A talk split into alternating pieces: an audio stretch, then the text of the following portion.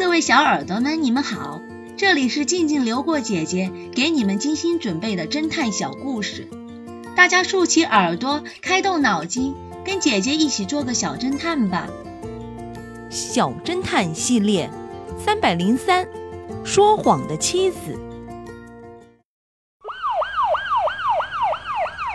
一个秋日的午后，在一个富人区里，有人发现了一具尸体。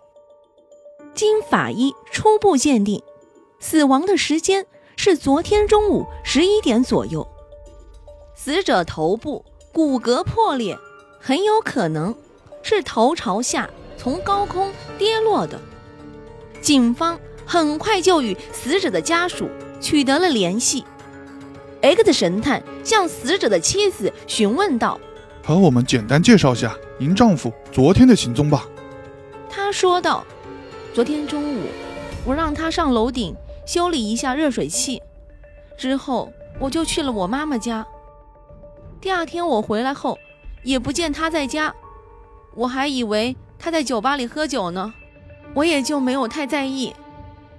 X 神探来到了死者妻子说的楼顶，他站在楼顶上，发现前面一棵大树的一片叶子上有血迹，后来。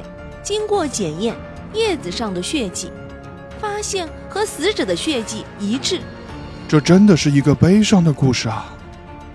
第二天，X 神探就传讯了死者的妻子，然后逮捕了他。小侦探们，你们知道为什么吗？下集告诉你们答案哦。模特队走私黄金，这个故事的真相是，走私团伙。把黄金做成了头发丝状，和金色的假发混在一起，